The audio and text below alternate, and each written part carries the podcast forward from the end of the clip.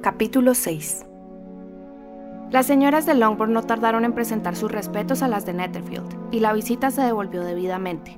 Los agradables modales de Jane hicieron crecer el aprecio que sentían por ella la señora Hurst y la señorita Pinkley, y aunque tan excelentes damas declararon que la madre era imposible y que a las hermanas menores no merecía la pena dirigirles la palabra, hicieron saber a las dos mayores que les gustaría alcanzar con ellas un mayor grado de intimidad. Jane recibió este cumplido con inmenso placer, pero Elizabeth siguió pensando que trataban a todo el mundo con condescendencia, Jane incluida, y no logró superar el desagrado que le inspiraban, aunque la amabilidad con que distinguían a su hermana mayor, hasta donde llegaba, tenía el valor de ser con toda probabilidad reflejo del interés de su hermano, porque cada vez que se encontraban era evidente que al señor Bingley le gustaba Jane. Para Elizabeth resultaba igualmente claro cómo en Jane se afianzaba la preferencia que desde el primer momento sintiera por él, y cómo estaba en camino de enamorarse. Si bien pensaba con agrado que esa circunstancia no llegaría a ser fácilmente de dominio público, gracias a que en Jane la intensidad de sentimientos iba unida a una compostura y a un buen humor habitual que la protegerían de las sospechas de los impertinentes. De esta reflexión suya habló con su amiga íntima, la mayor de las hermanas Lucas. Quizás sea agradable, replicó Charlotte, escapar así a la curiosidad de la gente, pero en algunas ocasiones puede ser una desventaja tanta reserva. Si una mujer oculta con tanta habilidad su afecto a la persona amada, quizá pierda la oportunidad de ser correspondida, y sería un triste consuelo que el resto del mundo tampoco lo supiera. Hay tanto de gratitud o de vanidad en casi todos los afectos que es peligroso abandonarlos a sus propios medios. Todos podemos empezar de manera espontánea. Una ligera preferencia es cosa bastante natural, pero son muy pocas las personas que tienen suficiente corazón como para enamorarse de verdad sin que se les den ánimos. En nueve de cada diez casos, más le vale a una mujer manifestar un afecto más intenso del que en realidad siente. No hay duda de que a Bingley le gusta a tu hermana, pero puede que nunca pase de ahí si Jane no le ayude un poco. Pero mi hermana le da ánimos, hasta donde su manera de ser se lo permite.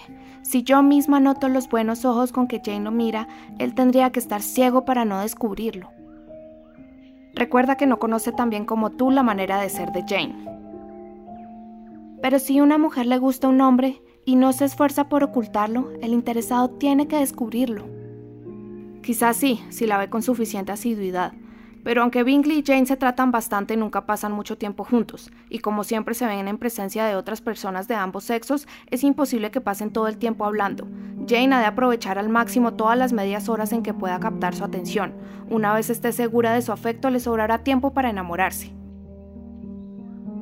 Tu plan estaría muy bien, replicó Elizabeth, si se tratara únicamente del deseo de hacer una buena boda, y si yo me propusiera conseguir un marido rico o simplemente un marido, el que fuera, creo que lo utilizaría. Pero no es eso lo que Jane siente, no actúa con premeditación. Aún no puede estar segura ni de la intensidad de su afecto ni de que se trate de un sentimiento razonable. Solo hace dos semanas que lo conoce. En Meriton bailó cuatro piezas con él. Lo vio una mañana en Netherfield y a partir de entonces ha cenado cuatro veces con él y otras personas. No ha tenido tiempo de saber cómo es en realidad el señor Pingley. No lo ha tenido según tu versión de los hechos. Si se hubiera limitado a cenar con él, quizás solo habría descubierto que es un comensal con buen apetito. Pero no olvides que también han pasado juntos cuatro veladas, y cuatro veladas dan mucho de sí. Sí, esas cuatro veladas les han permitido comprobar que a los dos les gusta más jugar a tres siete que a comercio, pero por lo que se refiere a otras características destacadas, no se me alcanza que hayan averiguado mucho más. Bien, dijo Charlotte. A Jane le deseo de todo corazón que tenga éxito, y si se casara mañana con el señor Bingley, creo que tendría tantas posibilidades de ser feliz como si antes se pasara 12 meses estudiando su carácter. La felicidad en el matrimonio es cuestión de suerte.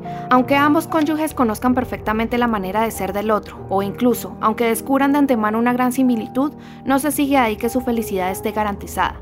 Con el paso del tiempo siempre llegan a distanciarse lo suficiente para que les corresponda su parte alícuota de sufrimiento, y es mejor saber lo menos posible de los defectos de la persona con la que vas a pasar la vida. Eso que dices es muy divertido, Charlotte, pero no es cierto. Tú sabes que no es cierto y que no obrarías nunca de esa manera. Ocupada en observar las atenciones del señor Bingley con su hermana, Elizabeth estaba lejos de sospechar que se había convertido en objeto de interés para su amigo. En un primer momento el señor Darcy apenas le había reconocido a regañadientes cierto atractivo. En el baile la observó con frialdad, y cuando volvieron a encontrarse solo se fijó en ella para criticarla. Pero cuando apenas acababa de dejar bien claro a sus propios ojos y a los de sus amigos que no había en el rostro de la segunda de los Bennet un solo rasgo memorable, descubrió que la cara de Elizabeth adquiría un brillo de inteligencia nada común gracias a la hermosa expresión de sus ojos oscuros. A este descubrimiento siguieron otros igualmente molestos. Aunque su mirada crítica había detectado más de un defecto de simetría en su apariencia, se vio obligado a reconocer que su figura era delicada y agradable, y pese a haber afirmado que sus modales no se correspondían con los del mundo elegante, le cautivó la naturalidad de su buen humor. De todo esto Elizabeth era totalmente ignorante. Para ella, Darcy era el hombre que se hacía desagradable en todas partes, y que no la había considerado suficientemente atractiva para sacarla a bailar. El amigo del señor Bingley empezó a querer saber más de Elizabeth y como primer paso para llegar a tratarla, se dedicó a escuchar sus conversaciones con otras personas, comportamiento que llamó la atención de la interesada en el transcurso de una reunión muy numerosa en la casa de Sir William Lucas. ¿Qué se propone el señor Darcy? le comentó a Charlotte, escuchando mi conversación con el coronel Forster. Esa pregunta solo puede contestarla al señor Darcy. Pues como continúe voy a decirle con claridad que a mí no me engaña. Tiene una intención muy satírica, y si no me muestro un poco impertinente acabará asustándome. Como poco después se acercó a donde ellas estaban, sin dar por ello la impresión de ir a dirigirles la palabra, la señorita Lucas desafió a su amiga que abordara el tema, lo que tuvo un efecto inmediato, porque Elizabeth se volvió hacia él para decirle ¿No cree usted, señor Darcy, que me he expresado con singular acierto hace unos momentos cuando importunaba al coronel Forster para que organizase un baile en Meriton? Se expresaba usted con gran energía, desde luego, pero se trata de un tema que siempre estimula las energías femeninas. Es usted muy severo con nosotras. Pues ahora le toca a ella ser importunada, intervino la señorita Lucas. Voy a abrir el piano, Eliza, y ya sabes lo que sigue. Tienes un concepto muy extraño de la amistad, siempre queriendo que toque y cante con ocasión y sin ella. Si mi vanidad se inclinara hacia la música habría sido inapreciable, pero como no es así, preferiría no tener que lucir mis habilidades delante de personas que deben estar acostumbradas a oír los mejores intérpretes. Ante la insistencia de la señorita Lucas, sin embargo, terminó por añadir. Muy bien, si tiene que ser, me resignaré. Luego continuó mirando con mucha seriedad al señor Darcy. Hay un excelente proverbio antiguo que aquí todo el mundo conoce, por supuesto, y que dice, guarda el aliento para enfriarte las gachas, de manera que guardaré el mío para dar fuerza a mi canción. Su actuación fue agradable sin tener nada extraordinaria. Después de una canción o dos, y antes de que pudiera responder a los ruegos de varios de los presentes para que cantara de nuevo, fue inmediatamente reemplazada por su hermana Mary, quien por ser el patito feo de la familia y trabajar mucho para instruirse y hacer fructificar sus otros talentos, siempre estaba deseosa de lucirse. Mary ni estaba muy dotada para la música ni tenía buen gusto, y aunque su vanidad se había traducido en aplicación, esta última iba acompañada de una pedantería y un engreimiento que hubieran empañado incluso un grado de excelencia superior al suyo. A Elizabeth, toda naturalidad y ausencia de afectación se la había escuchado con mucho más agrado, pese a no tocar ni la mitad de bien que su hermana, Mary, por su parte, al final de una larga intervención, se alegró de poder ganarse elogios y gratitud con unos aires escoceses e irlandeses que le solicitaron sus hermanas menores, quienes en compañía de algunas de las lucas y de dos o tres oficiales empezaron a bailar con gran entusiasmo en un extremo del salón. El señor Darcy, próximo a los que danzaban pero indignado en silencio por aquella manera de pasar una velada que excluía toda conversación, estaba demasiado absorto en sus pensamientos para advertir la proximidad de Sir William Lucas, hasta que este último le dirigió la palabra. Qué agradable es esta diversión para los jóvenes, señor Darcy. No hay nada como bailar después de todo. Considero el baile uno de los principales refinamientos de las sociedades cultivadas. Muy cierto, y tiene la ventaja de que también lo aprecian las sociedades menos refinadas. Todos los salvajes bailan. Sir William se limitó a sonreír. Su amigo es un excelente danzarín. Continuó después de una pausa al ver que Pingley se incorporaba al grupo de los que bailaban. Y estoy seguro de que usted mismo, señor Darcy, es un adepto en este arte. Creo que me vio usted bailar en Meriton. Sí, ciertamente, y el espectáculo me agradó sobremanera. ¿Baila usted con frecuencia en el Palacio de St. James? Nunca, señor mío. ¿No cree que sería un adecuado cumplido a ese lugar? Es un cumplido que nunca hago a ningún lugar si puedo evitarlo. Tiene usted casa en Londres, ¿no es cierto? El señor Darcy asintió con una inclinación de cabeza. Acaricié en tiempos la idea de instalarme en la metrópoli, porque soy muy partidario de una sociedad de más altura, pero no tuve la seguridad de que el aire de Londres le sentara bien a Lady Lucas. Sir William hizo una pausa con la esperanza de recibir alguna respuesta, pero su acompañante no estaba dispuesto a dársela, y como en aquel momento advirtió que Elizabeth avanzaba en su dirección, se le ocurrió la idea de tomar una iniciativa muy galante y procedió a llamarla. Mi querida señorita Eliza, ¿por qué no baila usted? Señor Darcy, permítame que le presente a esta joven como excelente pareja de baile. No podrá usted negarse, estoy seguro, teniendo delante tanta belleza y tomándola de la mano se la habría seguido al señor Darcy, quien aunque extraordinariamente sorprendido, no se habría negado a aceptarla, de no ser porque ella retrocedió de inmediato. Perdóneme, pero no tengo la menor intención de bailar, le dijo a Sir William algo incómoda.